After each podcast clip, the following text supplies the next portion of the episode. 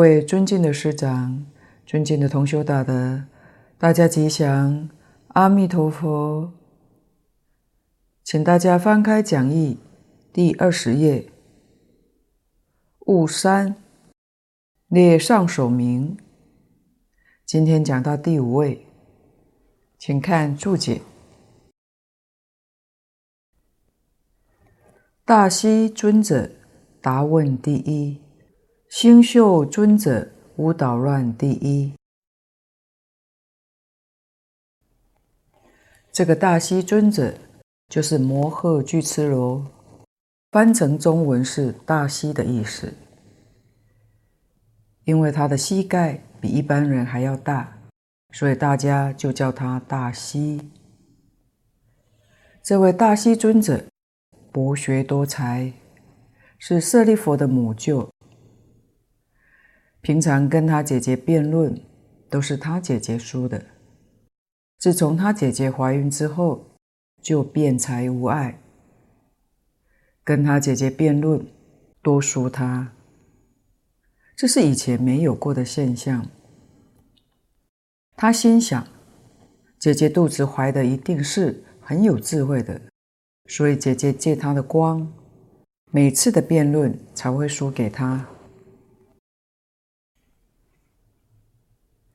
将来侄子如果出生当舅舅的，若辩不过他，那就难为情了。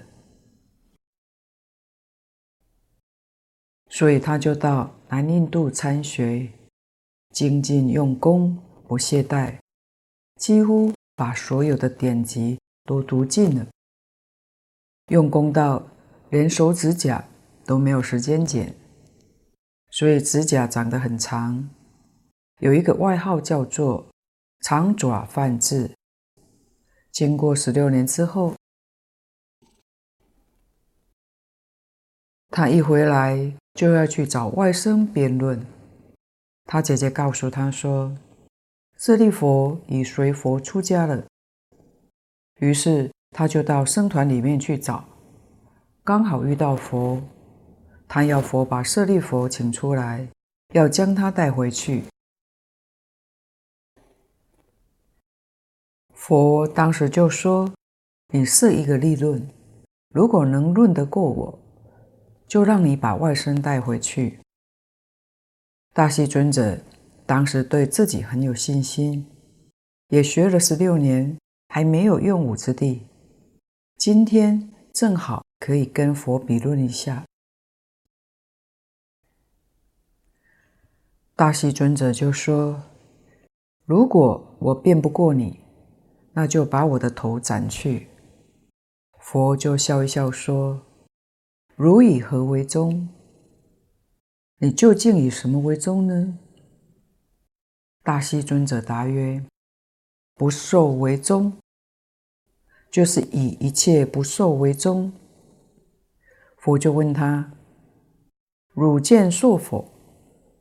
就是说你自己的见解，你还受不受呢？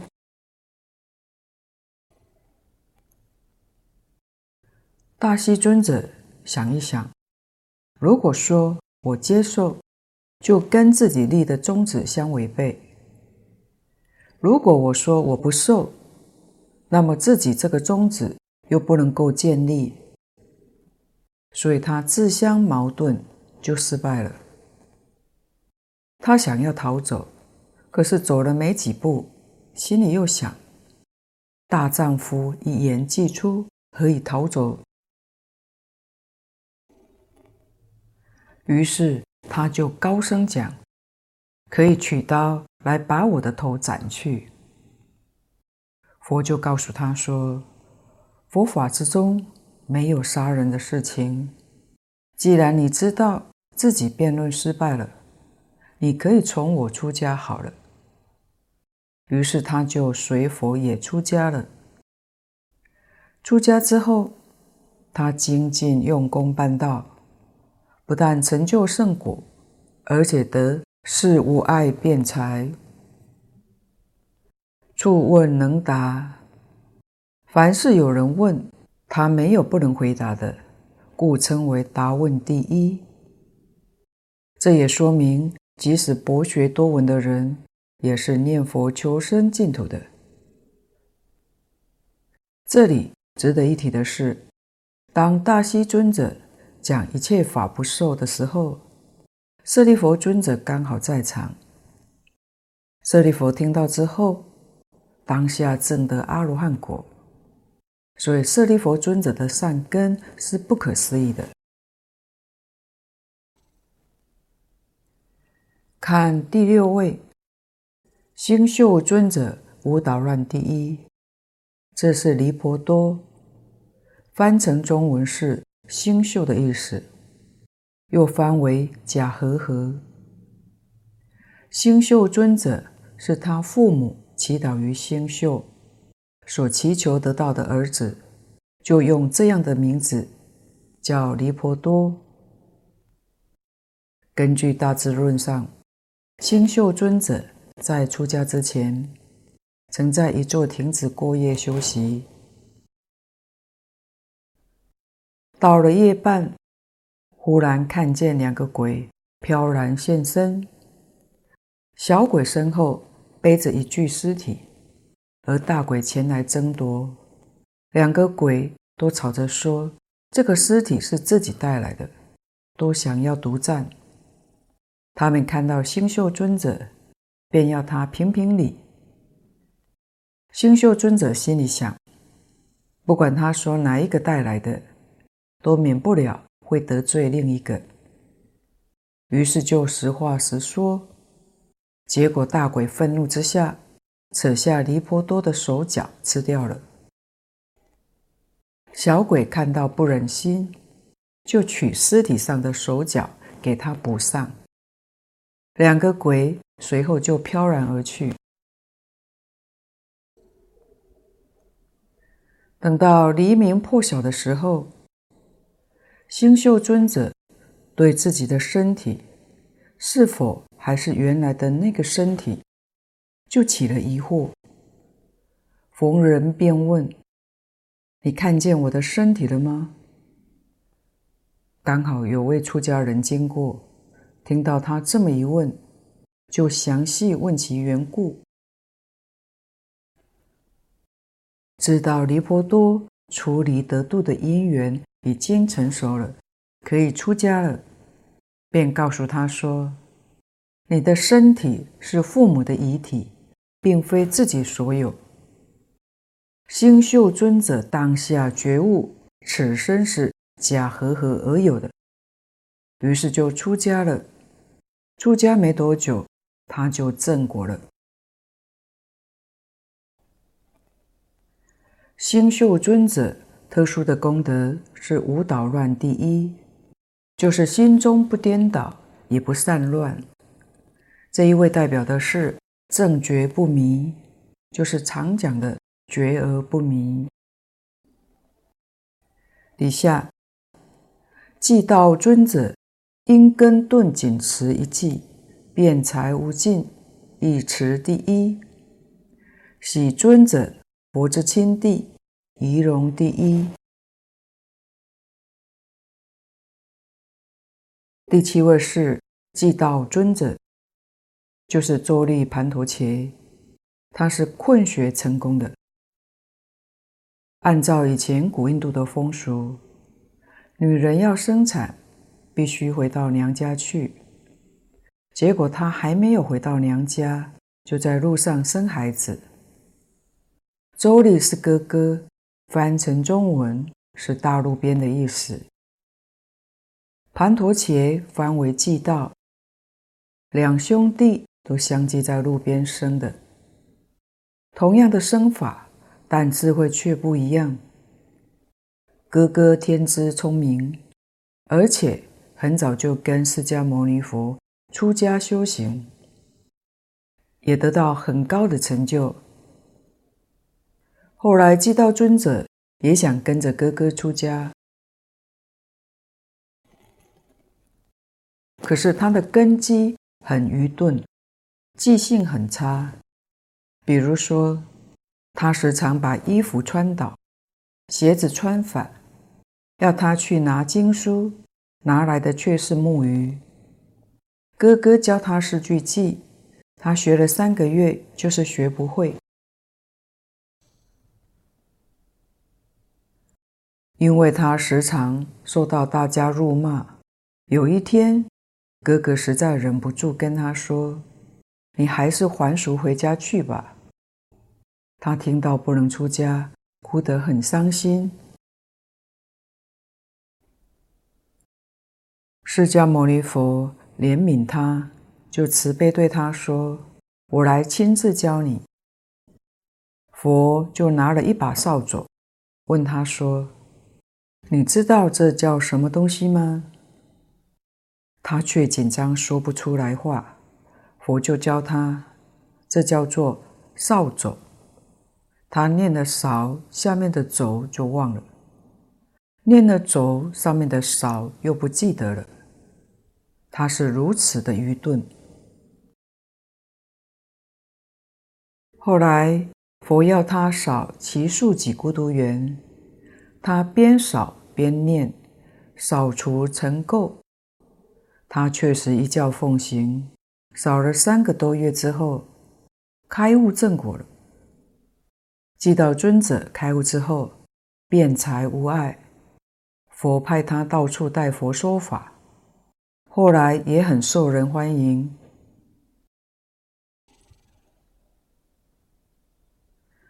佛就把他的因果说了出来。寂道尊者的前世是一位三藏法师，但是他说法总是念法，怕别人超越他，所以这一世得到愚痴的果报，就是这个原因。所以。当有人要问我们问题，我们的心量一定要大，千万不要留一手吝啬教对方。能热心教导助人，一定是越教越开智慧，这是依因果定律而来的。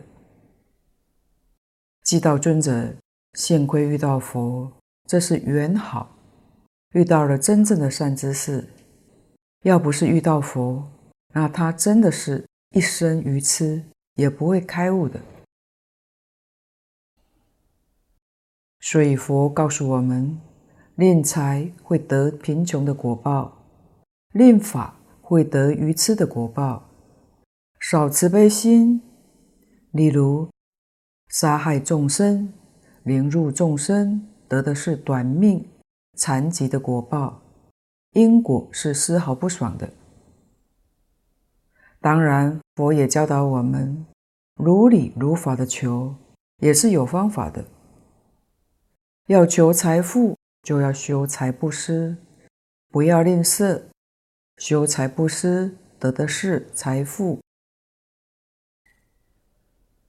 修法布施得的是聪明智慧，修无畏布施得健康长寿。古今中外世间人，对于这三样都是想追求的。至于有人求得到，有人求不到，原因是什么呢？他过去有种这个因，这一生他不求也会得到。如果过去没有种这个因，那么这一生你用什么手段去求也求不到。所谓是。一饮一啄，莫非前定。所以，如果有人说自己很钝、很愚痴，可能没办法学佛，我们一定要知道，即便认为自己在愚钝，程度还不至于像寂道尊者吧？他都能成就，我们就要学习他的勤能补拙精神。也是能成就的。从周利盘陀伽的公案来看，其实修行不怕愚钝，只怕自己不肯发心。若肯发心，你要是能够在一个法门上专精修行，就不可思议，下愚亦可得上智。如果你今天念佛，明天持咒。后天修观，你的心力就被分散，再大的善根都不容易成就的。所谓志心一处，无事不办，就是要你把心力集中在一个法门上用功，那个法的力量就能够表现出来。因此，我们要对自己有信心。这十六位尊者在此地所代表的，就是念佛法门，真的是三根普披，力钝全收。不管你是什么样的根性，只要你愿意修学这个法门，都能圆满成就的。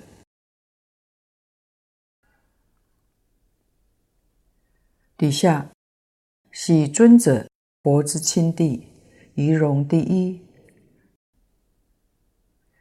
第八位是难陀，难陀是梵语，中文翻译是欢喜的喜。喜尊者。是佛的胞弟，也是净饭王的儿子。他的身相非常好，跟佛的相貌差不多。佛有三十二相，南陀有三十相，只是没有白毫相和耳垂肩相。他的身长也只短佛四指。在弟子当中，他标榜的是。仪容第一，容貌长得特别好。他的出家因缘是怎么来的呢？因为佛出家以后，净饭王就立难陀做太子，准备继承王位。喜尊者也娶了迦毗罗卫国最美丽的女人孙陀罗做太太。他们感情非常好。后来佛看到他的因缘已经成熟了，想度他出家，可是他又舍不得美丽的妻子，于是佛就设一个方便法门度他。有一天，佛到王宫里面化斋，要南陀把斋饭送去精舍。南陀夫妇他们非常恩爱，如胶似漆，感情好到是寸步不离。可是又不敢违背佛的命令，于是跟孙陀罗解释要出去的原因。孙陀罗就在他的手掌心吐了一口口水，限定他要在口水干了之前回来，否则就不准他再进门了。可是到了僧团，佛就不准他回家，而且要他出家，就命令舍利佛尊者给他剃了头。佛很有威德，所以他也不敢讲话。虽然已经出家，可是难陀仍然天天想找机会逃回去，因为他还舍不得孙陀罗。佛看他常常闷闷不乐，无精打采，有一天就带他去山上散心。到了山上，看到很多猴子在玩耍，佛就问：“你觉得孙陀罗美丽，还是这些猴子美丽呢？”南陀回答：“当然是孙陀罗美丽呀，猴子长得这么丑。”怎能跟孙陀罗比呢？佛为了度化他，有一天又以神通带他到忉利天去，就看到很多美妙绝伦的天女。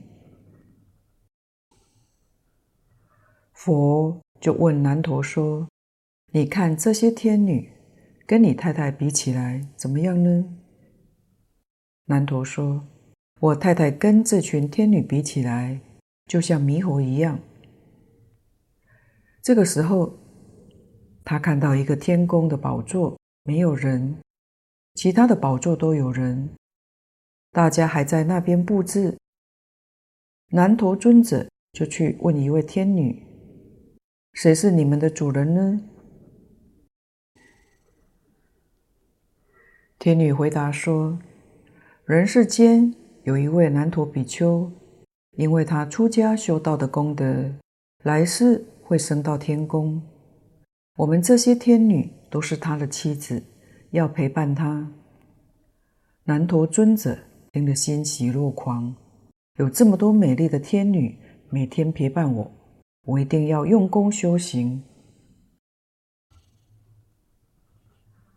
这一回，他把孙陀罗完全抛到脑后了，只挂念着天女，所以他一反常态，很精勤用功修行。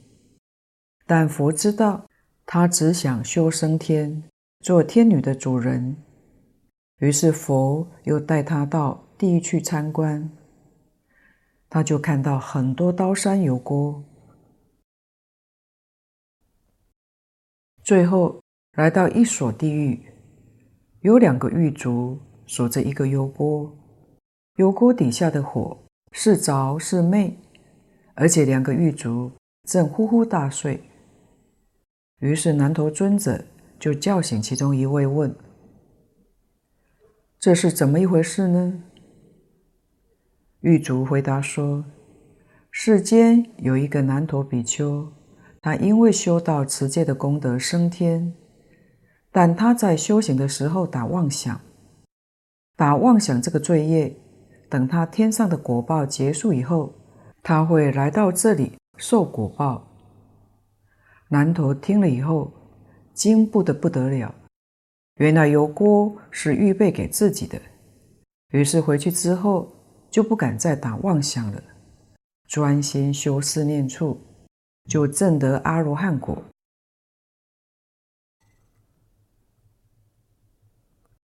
第九位，庆喜尊者，佛之堂弟，复为世者，多闻第一，就是我们熟悉的阿难尊者。阿难是梵语，翻译为庆喜。为什么叫庆喜呢？因为他出生的时候。刚好是释迦牟尼佛成道之日，四月初八，净饭王非常欢喜，就取名庆喜。他是释迦牟尼佛最小的堂弟，也是佛的侍者。他的父亲是白饭王。集结经藏是阿难尊者复讲的，所以他是博闻强记第一，多闻第一。底下，复藏尊者，佛之太子，密行第一。第十位是罗睺罗尊者，他过去在因地当中，因嗔恨心把一个老鼠洞给塞住，使这只老鼠塞了六天以后饿死在里面。这个罪业在今生起现行，他处胎六年。在他母亲的胎中六年后才出世，所以叫做复藏。这有两层的意思。第一个是他复藏自己，在胎中很痛苦，受胎狱之苦，不得自在，处胎六年。第二个，他障碍母亲。佛已经出家六年。耶稣陀罗才生下他，大家就议论纷纷，都怀疑他母亲不清净。净饭王的家族也都不高兴，于是净饭王也发了脾气，大家就要处罚他。古印度是专制的，最后决定挖一个火坑。要把他们推到火坑去烧死。当时耶稣陀罗就抱着罗睺罗向天发誓说：“我若不清净，我们母子俱灭；我若清净，天当为证。”他就抱着儿子跳到火坑里面去了。结果火焰化红莲，母子两个人。一点也没有损伤，这个风波才平息下来，没有人敢说坏话了。罗活罗是佛的儿子，在僧团里面年纪很小，也是第一个出家的沙弥。佛给他讲沙弥十戒，这是沙弥的开始。因为他年纪小，一样喜欢玩耍。一般人看他天天在外面玩，以为没有用功修行。但佛知道，他就是在玩耍里面修行。这种修行方法叫做密行。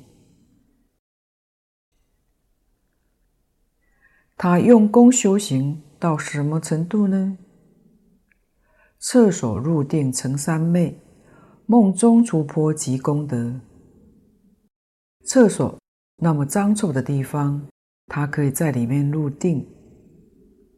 厕所里面那股的气味很不好闻。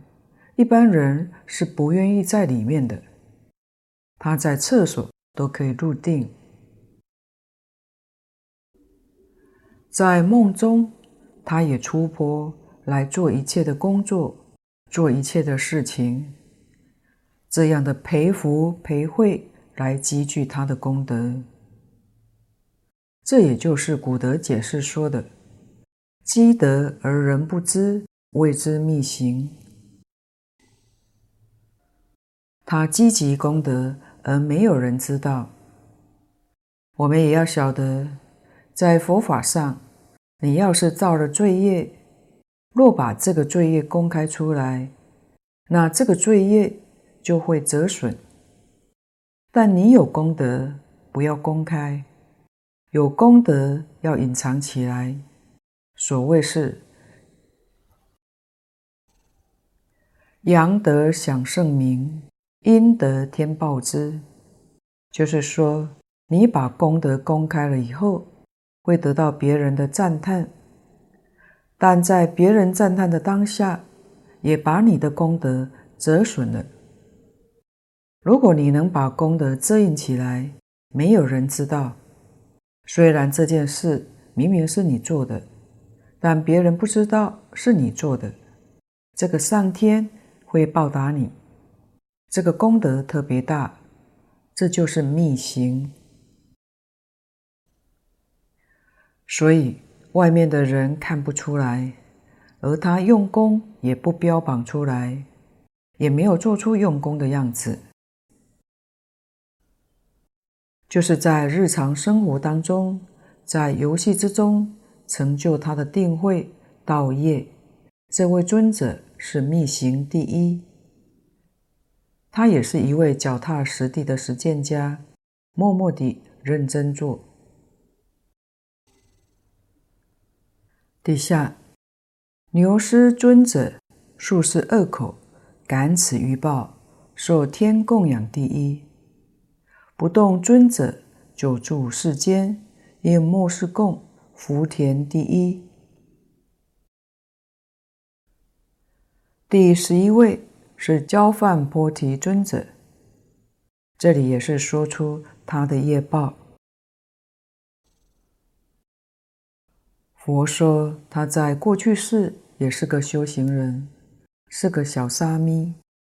有一次，他看到一位老比丘在诵经，就嘲笑老比丘诵经像老牛吃草一样。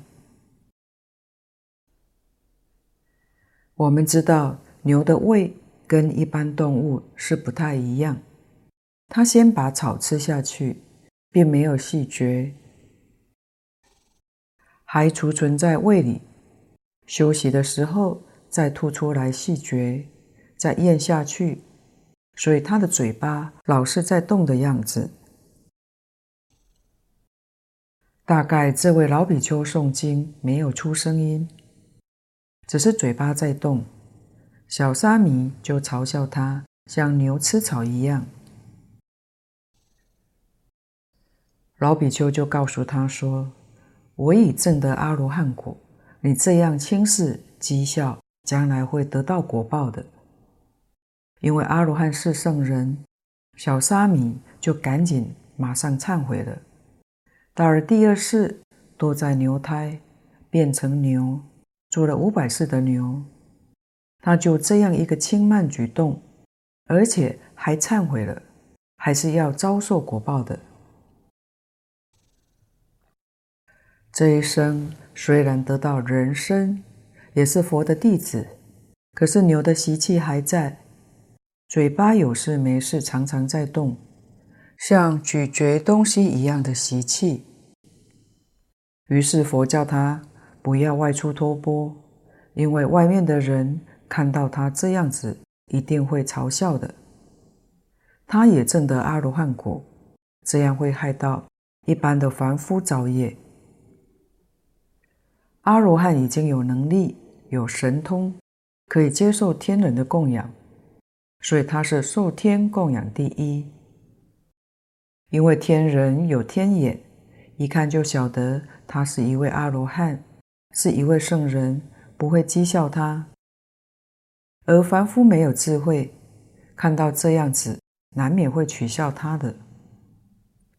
这里牵涉到天神、鬼神。这是我们世间讲的宗教，所以牛师尊者在此地可以代表宗教家。一般的宗教都是以天堂为归宿，天人也要学佛，也应当念佛求生净土。他表这个法。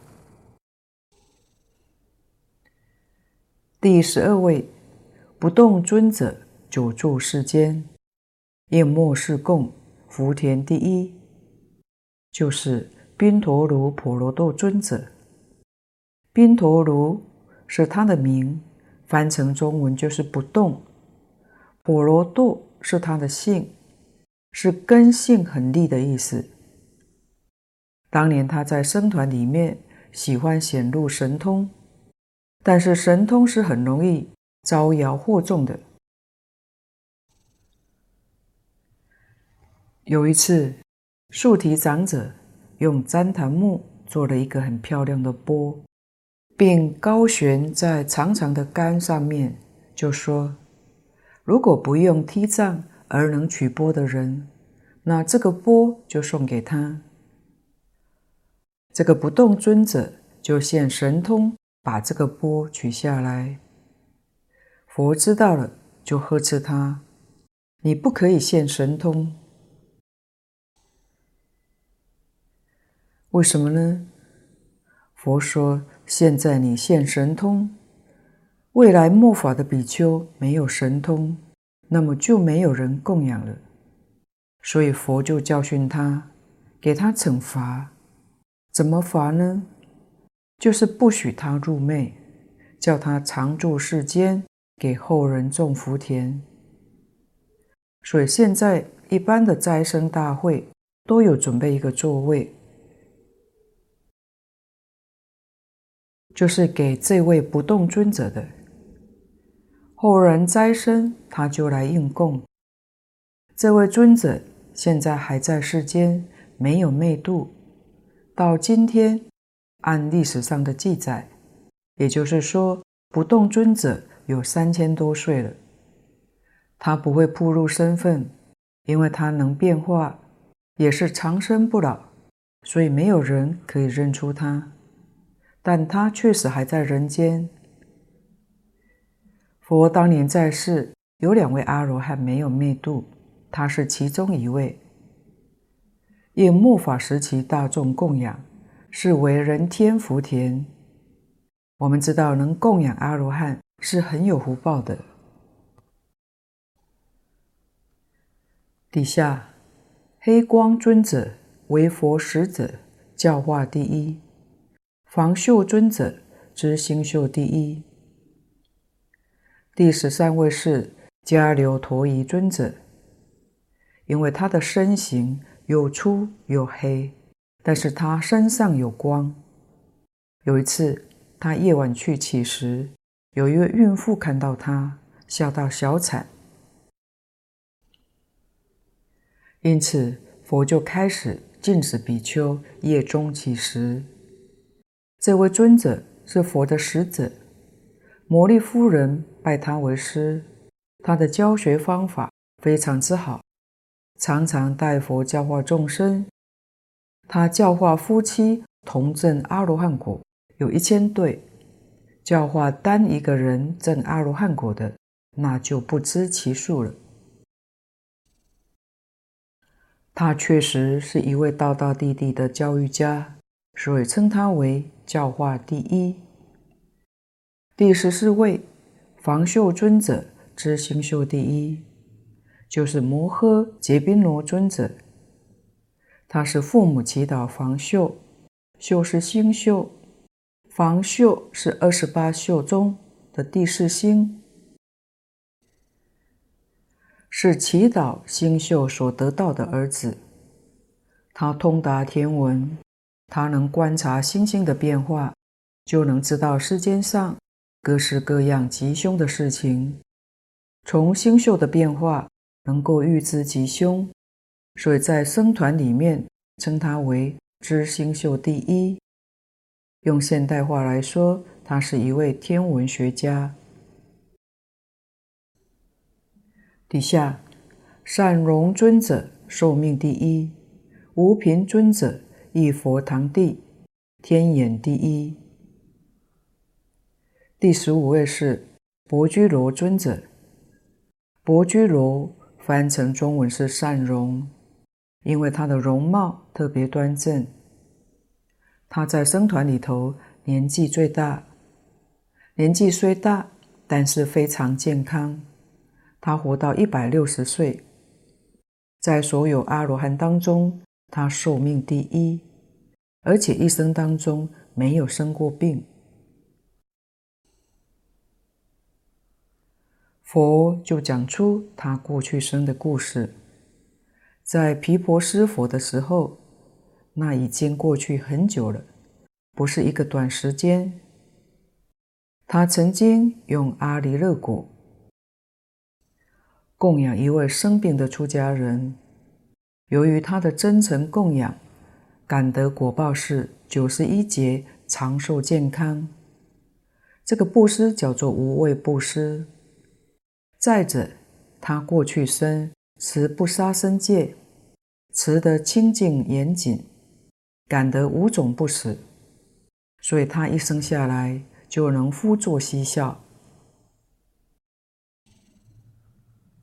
他的母亲认为他是个怪物，就把它放在炒菜锅上，底下烧火煎它，并没有把它煎死。后来又把它放入滚水的锅中，也没有把它烫死。他母亲就把它整个放到水里，想淹死它，但水也淹不死他。于是又把它丢到海里面去，他被鱼吞到肚子里面，也没有咬死他。偏偏就很巧，这只鱼被渔夫给捞上岸来，用刀把鱼肚剖开，没有割死这个小孩。捕鱼的人就把他养育成人。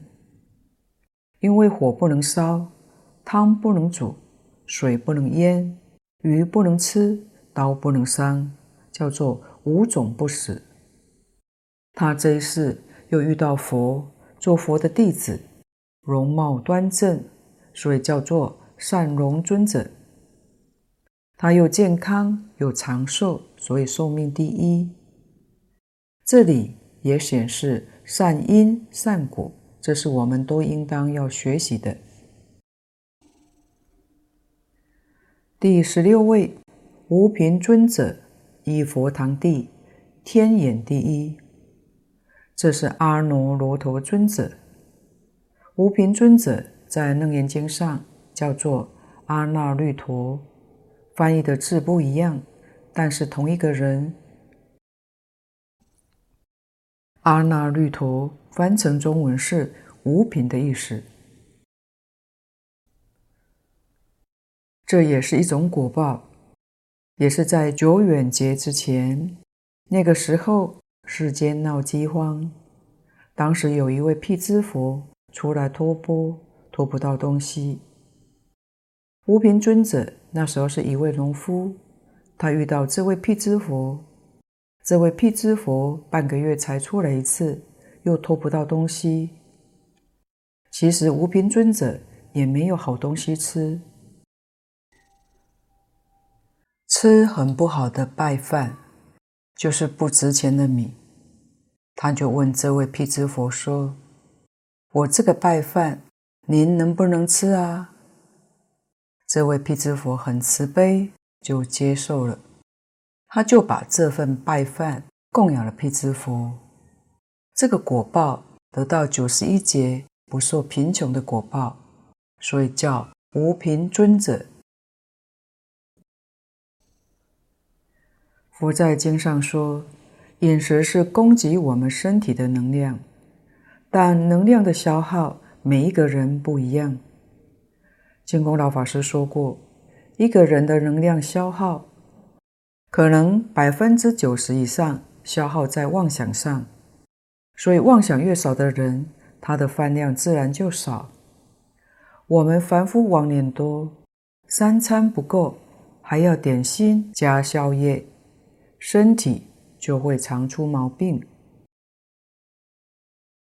阿罗汉心清净，他见思烦恼都断了，常住在定中。阿罗汉是一星期出来托钵一次，也就是一星期吃一餐饭。辟支佛比阿罗汉更清净，定功更深，所以辟支佛是半个月出来托钵，他吃一餐就可以维持半个月。这个道理事实我们也是要了解的。古人也常讲，病从口入，吃的东西不干净就会生病。现在诸多的食安问题，确实让我们深刻感触到。所以，我们如果要养生，可能要吃得简单、清爽一点，对我们的身体健康会有帮助。但心地要清净，这一点是很重要的。他也是佛的堂弟，在《楞严经》里面那一段因缘，他是天眼第一。是怎么得来的呢？他出家以后，常常懈怠不用功。释迦牟尼佛讲经，人家是入定，他常常是入睡。他在讲堂常常打瞌睡。后来佛呵斥他一顿，就说：“堕堕胡为昧，螺蛳哈缚类，一睡一千年，不闻佛名字。”堕堕是责怪的意思，胡为昧，你为什么要睡觉呢？就好像海里螺蛳哈缚似的，在壳里面睡觉，一睡一千年，也听不见佛的名字。他受了责备以后就很难过，非常忏悔，就发奋用功，七天七夜都没有睡觉，七天七夜没有闭上眼睛，把眼睛弄坏了。后来佛就教他修乐见金刚照明三昧，他就依法修持，得到天眼通。他修成之后，他看东西不需要用眼睛，半个头他都能够见，叫做半陀天眼。一般阿罗汉的天眼只能看一个小千世界，他修成之后。可以观三千大千世界，他观察整个三千大千世界，就像观手掌中的阎摩罗果一样，是这么清楚的情况，所以就成为诸弟子当中天眼第一。阎摩罗果是梵语，这种水果是桃非桃，是李非李，印度才有。中国地区没有这种水果，所以阎摩罗果就不翻译。这位尊者他有福德，过去布施有大福报，所以他感得无贫。但是他也是困学的，跟周利盘陀伽尊者一样，只是他比周利盘陀伽尊者还要强一些。他发奋用功，虽然把肉眼弄坏了。但是他修成就了天眼。以上这是讲到与会大众的十六位尊者。本经内容上，维大师判为三分：信愿行。正中分里面，信愿行三分；续分里头也同样是信愿行三分。这十六位尊者劝信排列在此，对于我们修学西方净土、求生极乐世界，自己有没有信心呢？如果靠自己聪明就行，那舍利弗尊者比我们更有智慧，人家念佛求生净土，我们也要向他看齐学习。如果说愚钝，跟周利盘陀切尊者来比，你会比他强多了。他都能够成功，你为什么不能成功呢？所以这十六位尊者所代表的是各种不同的才能、才艺，修学这个念佛法门都能圆满成就，这足以激发我们发愿求生的信心。这十六位是确信。今天的报告就先到此地，如有不妥地方，恳请诸位大德同修不吝指教。谢谢大家，感恩阿弥陀佛。